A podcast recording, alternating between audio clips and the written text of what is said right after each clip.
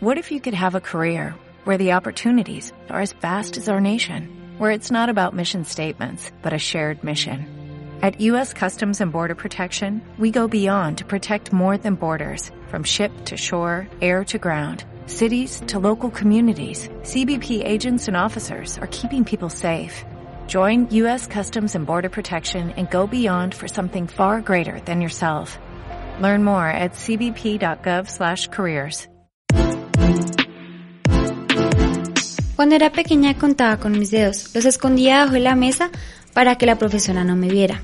Pero con ellos pude asignarle números a todo lo que se movía.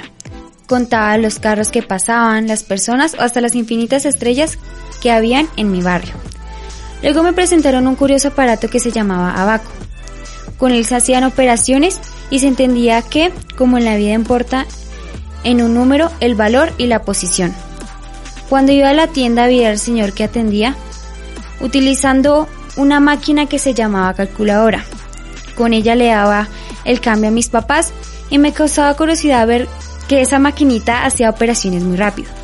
Podría hacer mis tareas sin no sufrir con las tablas o con las largas sumas, pero pensé que la persona que inventó, que inventó esa máquina debió primero saber lo que tenía que dar cada operación.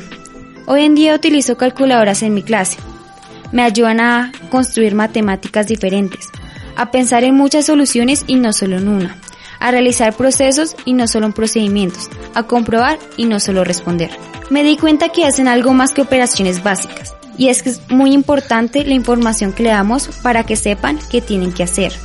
Hoy sigo contando todo, no solo con números, cuento con letras, números raros, grados y otras cosas, pero sobre todo cuento con mi propio podcast. Mi nombre es Nicole Joana Castro Lozano y estos estén con todos.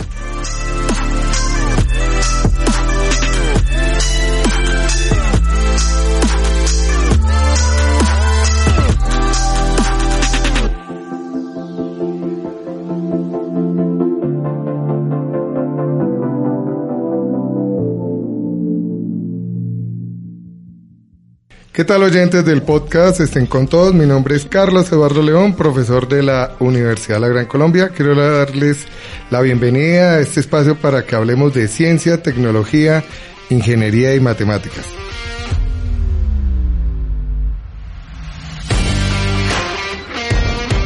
Hoy tenemos aquí en nuestro estudio la visita muy especial de una gran invitada. Pero para presentarla y para charlar con ella tenemos a nuestras científicas presentadoras.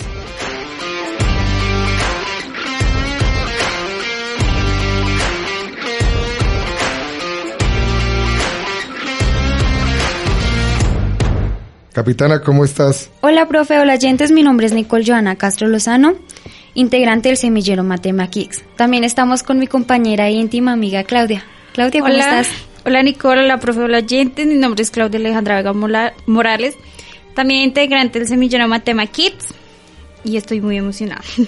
Nicole, ¿a ti qué te ha parecido las clases ya que se están utilizando las calculadoras? Creo que las clases son mucho más ágiles, más fáciles de encontrar los resultados y se me ha hecho mucho mejor usar las calculadoras. ¿Y anteriormente te gustaban las calculadoras? Realmente no tuve la oportunidad de tener una calcula- calculadora muy cerca, entonces por eso creo que no le miraba el gusto. Mm, y a ti, Claudia, cuando eras, estabas en primaria, ¿usabas algún tipo de calculadoras o llegaste a usarlo? Pues mi calculadora era mis dedos o un abanico. Abanico. Ahora, ¿Abanico? Una, perdón, Un abaco. Un un abaco. abanico. Em, entonces, ya ahora en bachillerato estoy utilizando una calculadora más avanzada que me ayuda a hacer procedimientos más largos. ¿Y el abanico? No, eso no. ah, no, bueno, eso el no. abanico no. Ok. Bueno, para eso hoy nos acompaña una invitada muy especial, Daniela Parada. Ella es profesora de matemáticas. Hola Daniela, Hola, ¿qué tal? Hola a los tres. ¿cómo estás? Bueno, cuéntanos un poco más de ti. ¿Quién es Daniela Parada? Bueno, eh, cuando era pequeña me gustaban las matemáticas y en realidad ah, no sé si es que me gustaban o que me iba bien. Y me iba bien porque era muy ordenada, que es una característica que tuve siempre, digamos, ser ordenada y organizada. aunque no tenía esa intuición que después descubrí que tienen muchos chicos, que, tienen una intuición, una, forma de ver las cosas en la matemática que yo naturalmente no tenía y que tuve que desarrollar a lo largo de los años. Así que mm, en esos inicios me empezó a gustar y me gustaba porque había una satisfacción y la satisfacción era la nota y yo me distinguía en eso. Y mm, cuando terminé mis estudios de secundaria, como le decimos allá en Argentina, eh, decidí estudiar para ser profesora, que combinaba de alguna manera ese gusto por, por, la, por las ciencias exactas y también un gusto por, las ciencias sociales que había desarrollado en los últimos años. Egresé como profesora de matemática, trabajé en la universidad desde entonces, eh, después me formé en estadística, eh, eso es lo que estudio en los últimos años y, trabajo en, algunos temas de consultoría en estadística. Y hace cinco o seis años tuve la, dicha de conocer el equipo de Casio Académico, este, liderado por, por César Laul, un, gran profesor para mí. Eh, y bueno, eso es un poco mi, mi recorrido y lo que hace que hoy estemos acá acompañándolas a ustedes y al profesor Carlos. Y profesora mía también, ¿no? Que Daniela es profesora mía.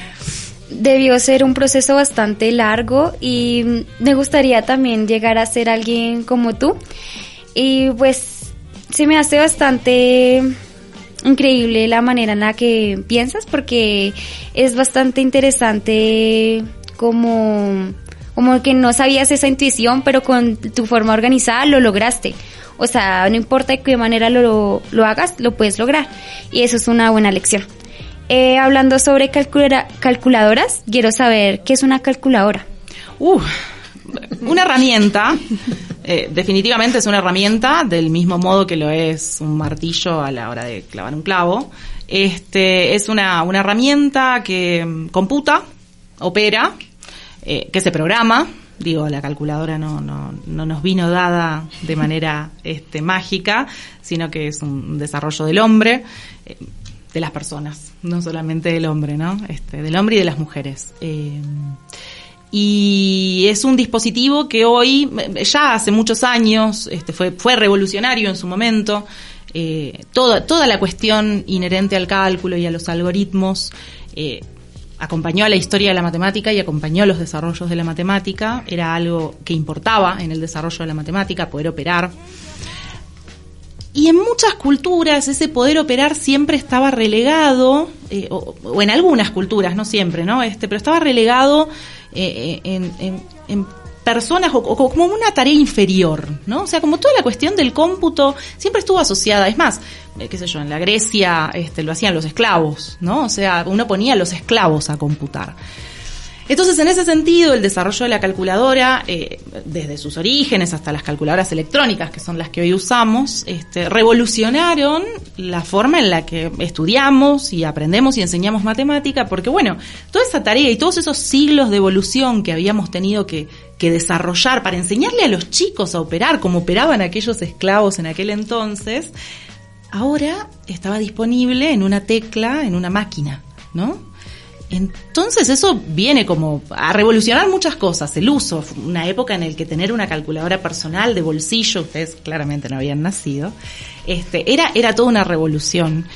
Eh, y, entonces eso de a poco, con muchos años en el medio, fue corriendo, desplazando el eje de, de la enseñanza de la matemática, de hacer cuentas, a hacer otra cosa.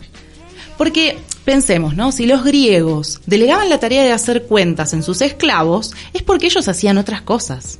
Y hacían otras cosas más interesantes. Claro, los esclavos nunca tienen derechos en ese contexto. Hoy, hoy no estamos ahí, mm, por suerte.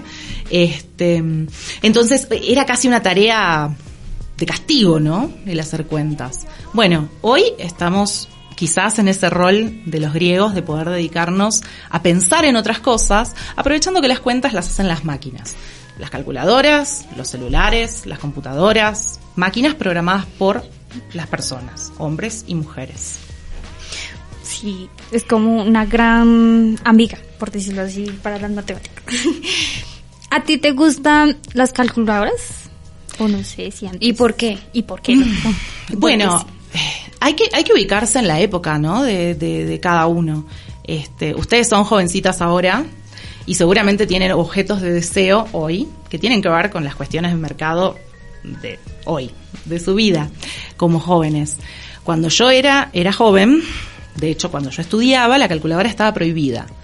Y como todo, cuando algo está prohibido, a uno le genera ese, ese gusto, ese interés, ¿no? Digo, esto es, nos pasa a todos.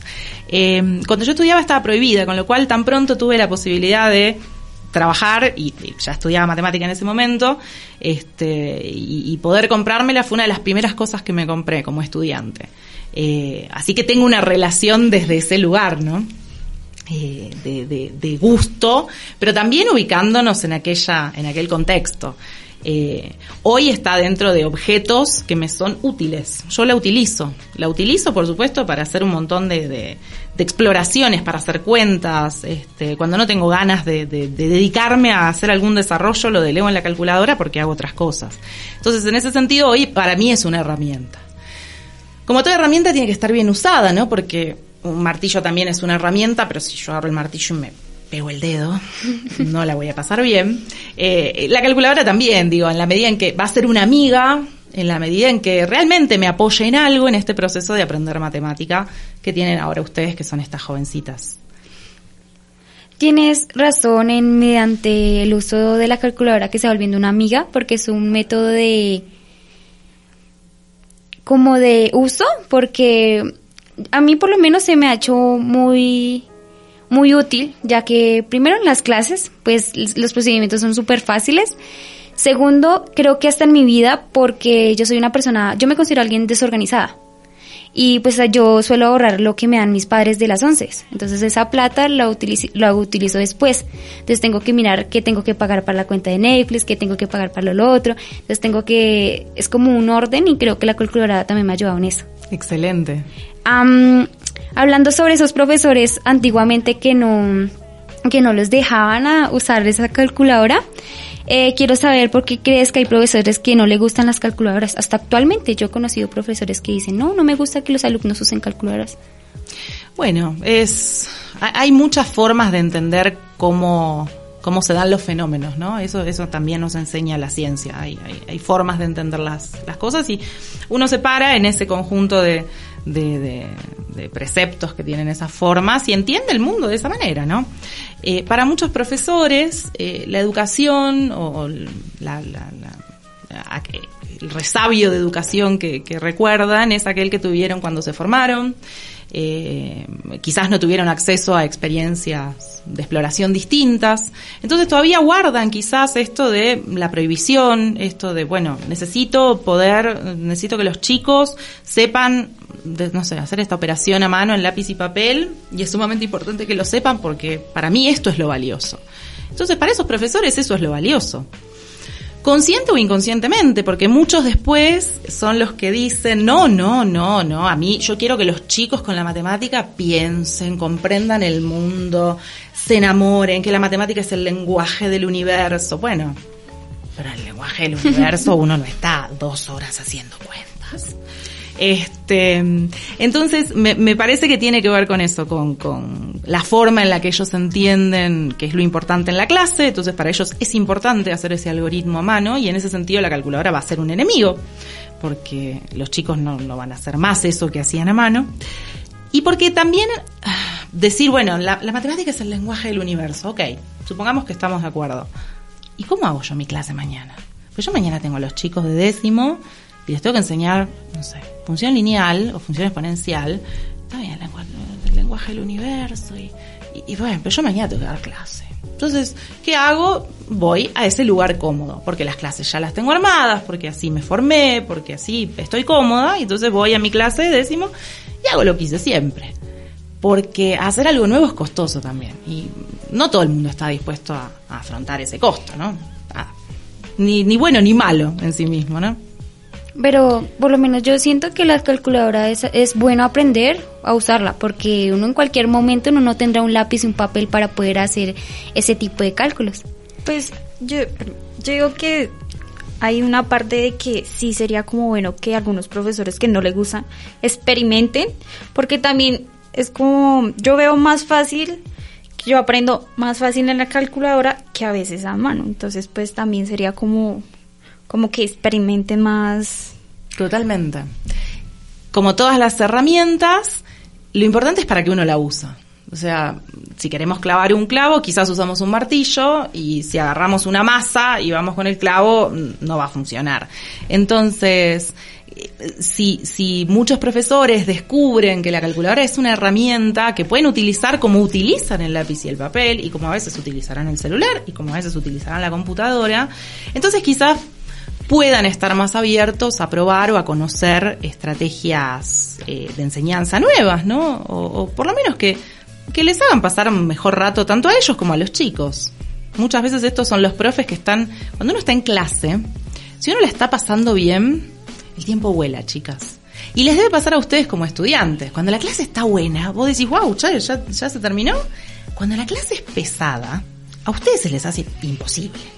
Viste que vos mirás el reloj y decís, ay, pasaron dos minutos, y mirás de nuevo y pasaron tres, y pasaron, bueno, y no se pasa más el tiempo. Para el que está adelante dando la clase, es igual. Entonces yo pienso, esta gente que está trabajando de esto y que todos los días tiene que venir a hacer esto, la está pasando así. ¡Wow! ¡Qué difícil! Para mí ese es como estar en el, en el piso más bajo para decir, bueno, ya está. ¿Qué más, qué peor puedo estar que lo que estoy acá? Bueno, vamos a probar algo, a ver si, qué sé yo, si esto se hace más llevadero para todos. Me parece que ese, ese podría ser un punto ahí de inflexión para, para los y las profes. Sí, eso es verdad. Bueno, aparte de las matemáticas, también puede servir para otras materias, para otras clases. Sí, desde luego. Curiosamente, en materias como física, la calculadora no está puesta en duda. O sea, nadie, nadie que haga un curso de física le van a decir, no, en este momento no puedes usar la calculadora. Este, de hecho, en, cursos de física, en cursos de economía, en cursos de, de química, de biología, es bastante usada porque justamente ahí actúa como herramienta. Y los profesores lo tienen muy en claro. O sea, es una herramienta, hay que hacer esta cuenta, bueno, yo se la elevo a la calculadora. En matemática, no. En matemática parece que la calculadora viene a comernos terreno. ¿Pero por qué nos viene a comer terreno? Y porque quizás lo único que estamos enseñando en matemática es hacer cuentas. Pero la matemática es mucho más que eso. Es mucho más que hacer cuentas. Tienen creo que eh, en este podcast ustedes eh, entrevistaron a, Eduardo Sáenz de Cabezón, digo bien, maravilla. Y una de las cosas que dice Eduardo es, hay un poder muy, muy atractivo en la matemática y es que los teoremas, las afirmaciones que nosotros hacemos en esta disciplina son eternos. Y eso tiene una belleza maravillosa. Y, después están las cuentas. Bueno, sí, las cuentas forman parte, quizás uno pueda encontrar una belleza en el desarrollo de los algoritmos que nos permiten operar. ahí sí estoy de acuerdo, pero en la cuenta per se, no creo es infinito y creo que eso lo hace lo interesante a los números y a ese tipo de operaciones porque es como si fuera más y más y más y más. Y uno se envuelve en ese mundo, por lo menos a mí. A mí antes no me gustaban las matemáticas, era algo que detestaba. Yo no sé si era el profesor o qué era. No, o eh, sea. ¿No era yo? No era yo, era otro profesor. ¿Otro profesor que detestabas? sí, era otro profesor. Ah. Porque siento que no, que no entendía nada, pero pues lo conocí a él y siento que él me ayudó bastante porque las clases de él eran muy prácticas. Lo hacía a veces hacer unas cosas como figuras o, juegos, hasta juegos de matemáticas, y era bastante divertido. Em, hablando sobre la revolución de las calculadoras y eso, quiero saber em, si tú crees que en el futuro habrán calculadoras o se habrán acabado. Es una muy buena pregunta em, y creo que, hace rato están varios eh, ahí como pensando qué va a pasar. Yo creo, en lo personal, yo creo que las calculadoras no van a desaparecer, del mismo modo que no desapareció el lápiz y papel, aun cuando hoy escribimos casi todos en, tabletas, o escribimos con el celular, o escribimos con la computadora. Como tampoco desapareció el libro físico, cuando apareció el libro digital o aparecieron los PDFs o el leer en la compu o el leer en el celu. Em, me, parece que en ese sentido no va a desaparecer. Quizás se, se reconfigure en un nuevo objeto, quizás, no sé, se, quede en el celular o en la computadora o en algún dispositivo nuevo que todavía no se haya inventado. Pero el, el conceptualmente lo que es una calculadora no creo que desaparezca. Quizás lo haremos con lenguajes de programación, este, pero pero no, no, no creo que desaparezca. En algún punto todos vamos a delegar algo del cálculo en algún dispositivo, con un cierto formato, con alguno que, existe o que no existe todavía, eh, pero no, no me imagino un futuro en el que desaparezca per se, o por lo menos no un futuro próximo. Ojalá pudiera imaginarme mucho más allá de dos años. Yo siempre me he preguntado, y es que cuando uno coge las calculadoras, eh, uno pregunta, ¿será que tienen juegos?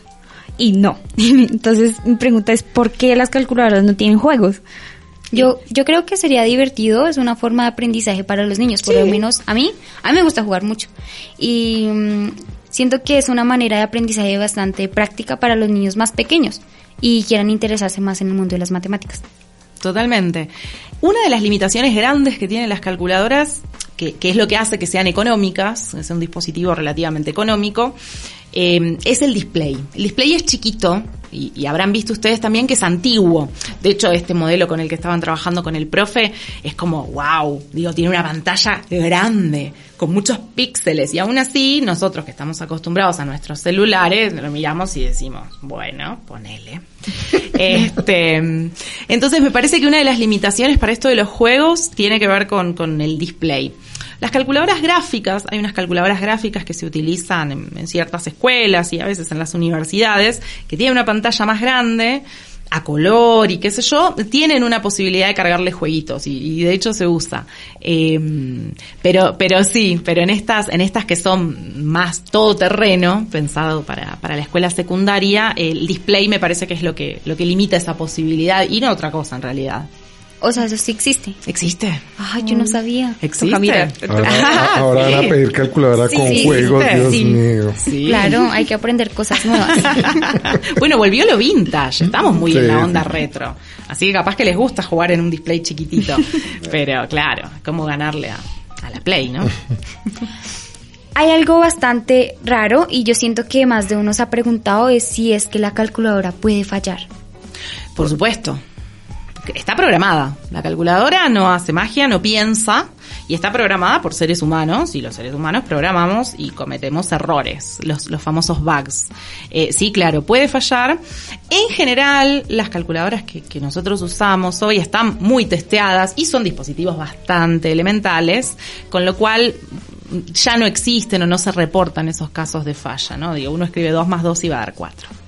Ahora, sí es cierto que hay eh, hay, ciertas operaciones matemáticas que quizás todavía ustedes no conocen, pero van a conocer en breve, eh, que uno las puede hacer en lápiz y papel, son costosas, derivadas, integrales, uno puede hacer esas operaciones a mano en lápiz y papel con su costo.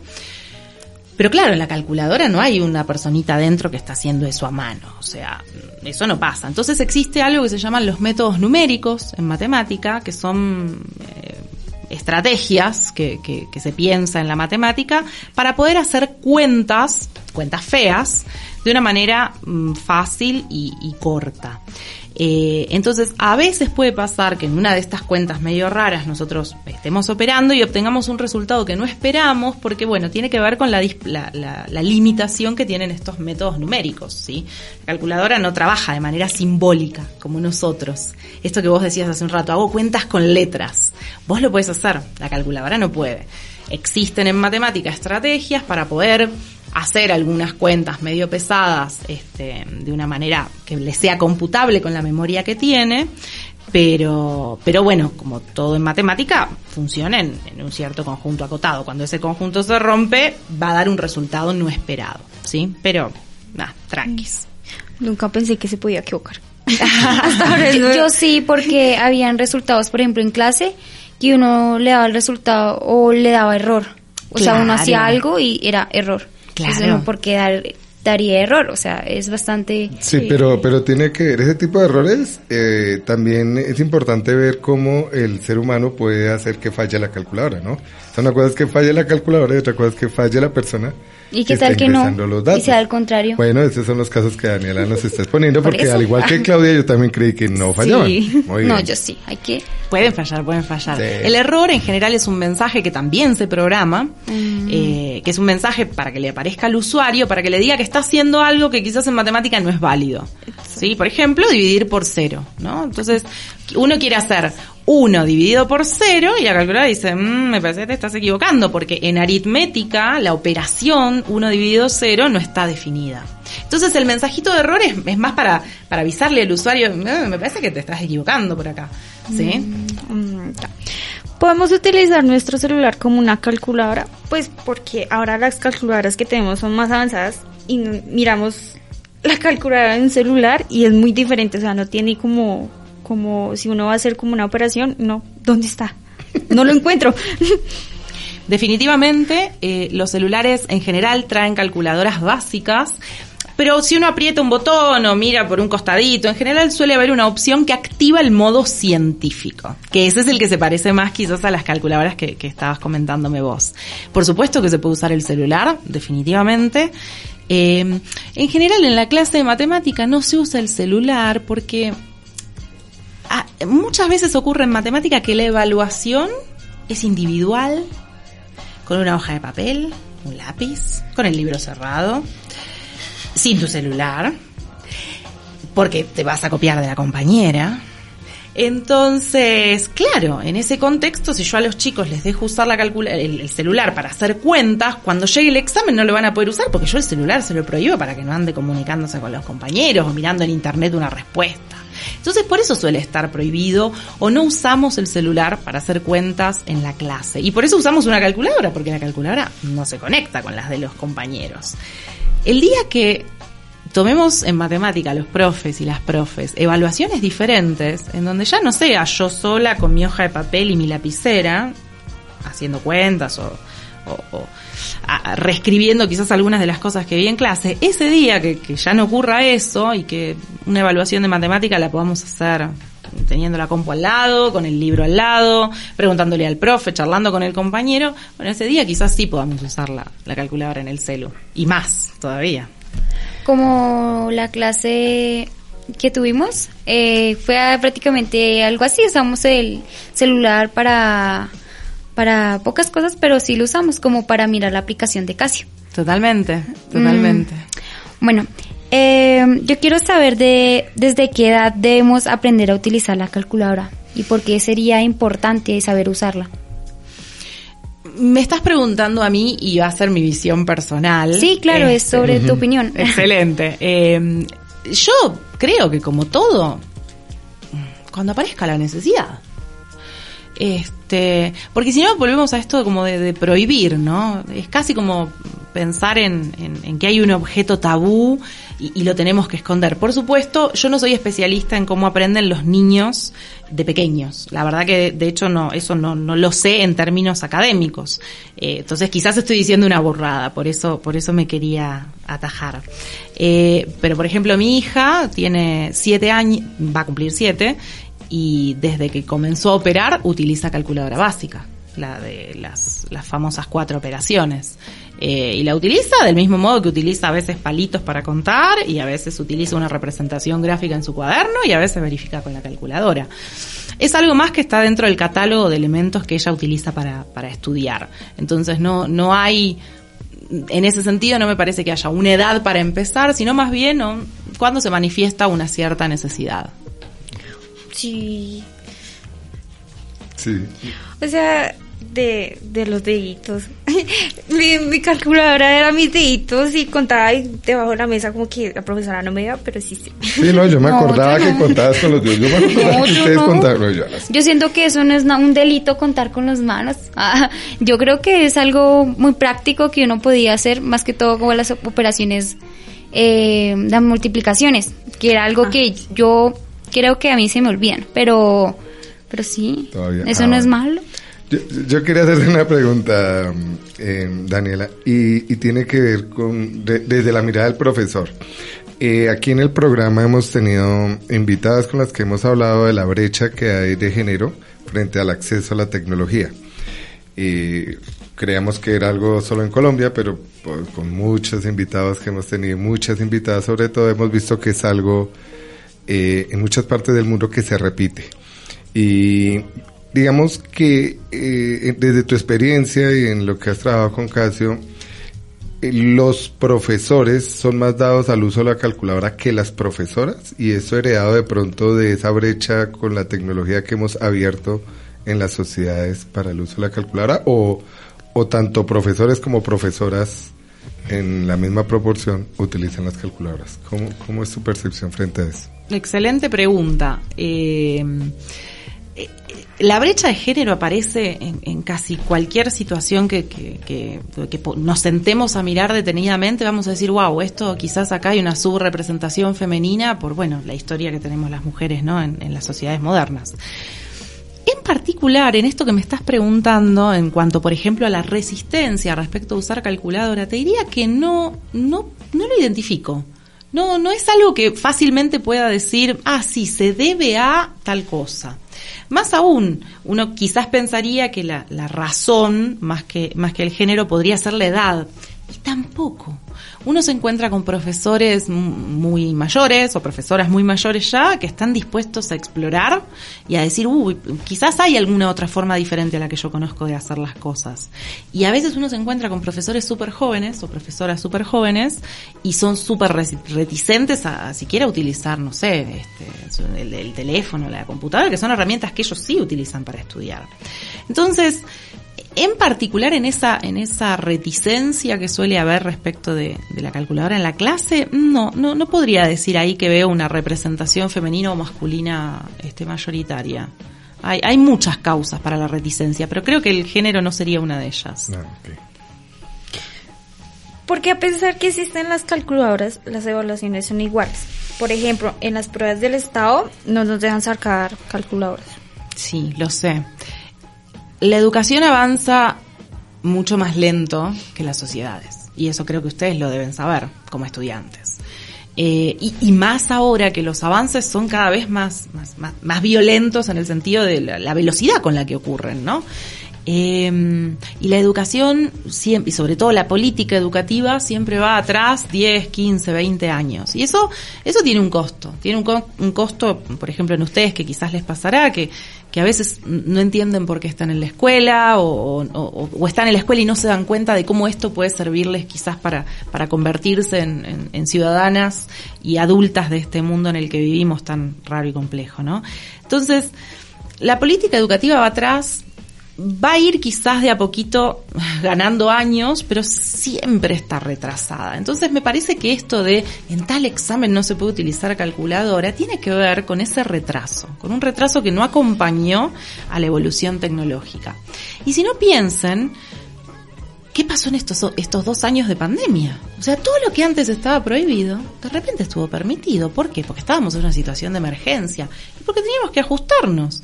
Porque si no nos ajustábamos, no teníamos vacunas, no, no, no, no descubríamos un montón de cosas, no teníamos chicos que se estuvieran educando, futuros médicos y médicas. Bueno, ahí la política educativa tuvo que dar el brazo a torcer y decir, bueno, vamos a hacer lo que podemos. Y yo creo que eso de, la pandemia va, va a hacer que en los próximos años este retraso de la política educativa no sea tan grande yo creo que siempre va a ir un pelín ahí medio por atrás, pero ojalá no sea tan grande y las evaluaciones y la forma en la que nosotros acreditamos los saberes estén más ayornadas a la forma en la que estamos aprendiendo ahora en, en, este siglo, ¿no? De una manera más práctica y fácil. Sí, debería entender, pero creo que aún faltaría. Simplemente sería esperar. Eh, bueno, bueno, Daniela. Eh, siempre le pedimos el favor a nuestros invitados que el le envíen un mensaje a los niños y niñas del país. Pero hoy queremos que les envíes un, mensaje a todos aquellos profesores y profesoras que no les gusta trabajar con las calculadoras. ¿Qué mensaje les darías? Bueno, profesores y profesoras, creo que, que todos tenemos el, el, derecho y también la responsabilidad como profesores y profesoras de pasarla bien en el aula y de aprender. Eh, repetir es una manera de aprender muy limitada, pero bueno, es una manera. Pero hay otras. Animémonos y la vamos a pasar mm, bien o mejor nosotros y también la van a pasar mejor los chicos. Mm, es, es criminal, y, realmente lo digo convencida de esto, es criminal que gran parte de los chicos digan yo odio las matemáticas. ¿Cómo se puede tener repulsión, odio por algo que muchos de nosotros también amamos? Y que además eh, empodera y que además abre puertas. Entonces no podemos no podemos seguir replicando eso porque los niños se merecen aprender con libertad y merecen tener oportunidades que los chicos odien la matemática es cerrarle las puertas. Entonces, no solo por pasarla bien, sino también por una cuestión de derechos, creo que tenemos que sentarnos y, mirar un poco para adentro y empezar a negociar y decir, bueno, este, este año, este semestre voy a hacer este chiquitín y lo pongo a prueba. Y el semestre que viene agrego este otro chiquitín. Y voy pequeños pasitos y voy así de a poco ajustando. Pongo a prueba, justo, pongo a prueba, justo se lo merecen los estudiantes y también nos lo merecemos nosotros como trabajadores, pasar un lindo, un lindo momento trabajando. Sí, es bonito y es verdad. Anteriormente a mí no me gustaban las matemáticas cuando estaba en esto. Y ahora, poco a poco, me está llamando mucho la atención. Y es, o sea, es fascinante ver cómo de un momento a otro cambio y me llama más la atención la matemática. Entonces, pues ahí poco a poco vamos descubriendo. Cuesta, cuesta, cuesta romper cuando a uno no le gustaba algo, pero hay, hay que enamorarse. Sí.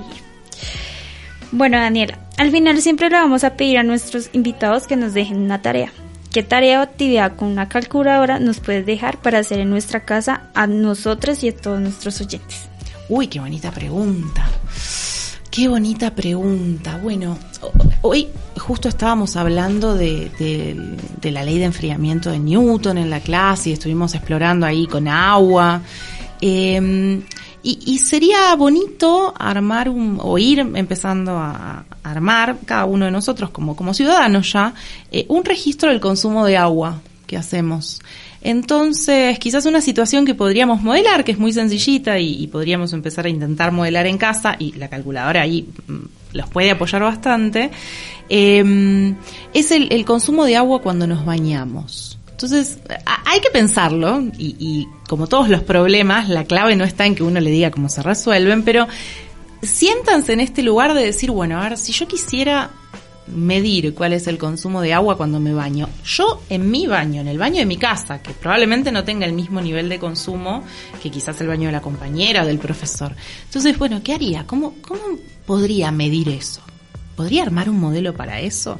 Una vez que tenga ese modelo, podría empezar a, a usar ese modelo para ver si puedo tomar pequeñas decisiones que puedan ir en favor de hacer un consumo del agua más responsable. Así que esa podría ser una tareita. Me gusta. Porque son como los ejemplos que nos ponen las tareas o actividades que nos pone el profesor. Pero sí, me gusta y me llama la atención. A mí me gusta porque es respecto al cuidado del agua y podremos eh, reflexionar y hacer mejor consumo de ella. Totalmente. Y mm. ellas solo hacen tareas que les gustan, lo sé por experiencia. Sí. Para terminar, Daniela, quería hacerte una pregunta sobre cómo ha sido tu experiencia de trabajar con, con profesores acá en Colombia. Les decía hace un momento, Daniela ha sido profesora mía junto con César. Y, y, creo que han llegado a muchos profesores, no solamente a mí, sino a muchos profesores aquí en Colombia, a través de estos programas, a través de sus de sus talleres virtuales, que creo que es algo muy bueno de la pandemia, que hemos tenido un poco más de acceso y de conocimiento de estas estrategias. ¿Cómo, cómo ha sido esa experiencia de trabajar con profesores, pues, acá en Colombia? Todas las personas en Colombia son son encantadoras. Eh, creo que, y, creo que ustedes lo saben. Miran así como con complicidad porque lo saben.